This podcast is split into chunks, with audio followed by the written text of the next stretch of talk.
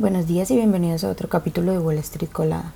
Hoy jueves 18 de enero, los futuros del Dow Jones bajaron un 0.2%, los del S&P 500 subieron un 0.1% y los del Nasdaq subieron un 0.4%, mientras que los del petróleo subieron un 0.8% hasta los 73 dólares el barril.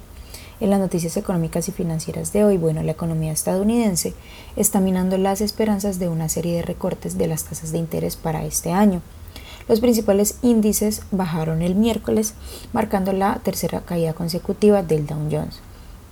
Hoy llegarán al mercado las solicitudes semanales de desempleo, dos lecturas sobre la salud del mercado inmobiliario y también las declaraciones del presidente de la Fed de Atlanta. En otras noticias, Google, que cotiza con el ticker GOOG, recortará más puestos de trabajo este año, según advirtió su CEO Sundar Pichai a los empleados en un memorando el miércoles. La medida se produce en medio de una ola de recortes de costos de la compañía que se propuso eliminar 12.000 puestos de trabajo o el 6% de su plantilla a tiempo completo durante el año pasado.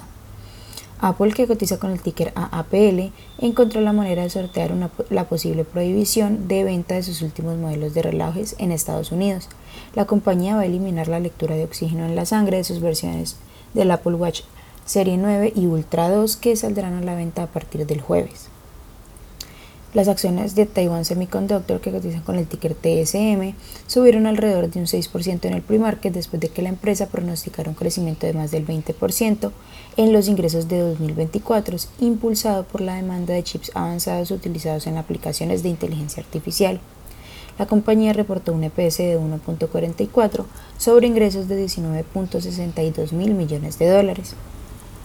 Por otra parte, las acciones de Verizon, que cotizan con el ticker VZ, bajaron ligeramente después de que la compañía revelara que tendría que hacer frente a un cargo de deterioro de 5.8 mil millones de dólares en el cuarto trimestre relacionados con descensos seculares en su grupo de negocios.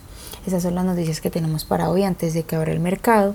Les recuerdo que pueden encontrarnos en todas nuestras redes sociales como arroba Spanglish Trades, pero además de eso también visitar nuestra página web www.spanglishtrades.com para que no se pierdan ninguna noticia ni actualización del mundo de la bolsa de valores.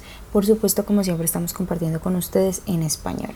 Muchas gracias por acompañarnos y por escucharnos. Los esperamos de nuevo mañana en otro capítulo de Wall Street Colada. Que tengan un feliz día.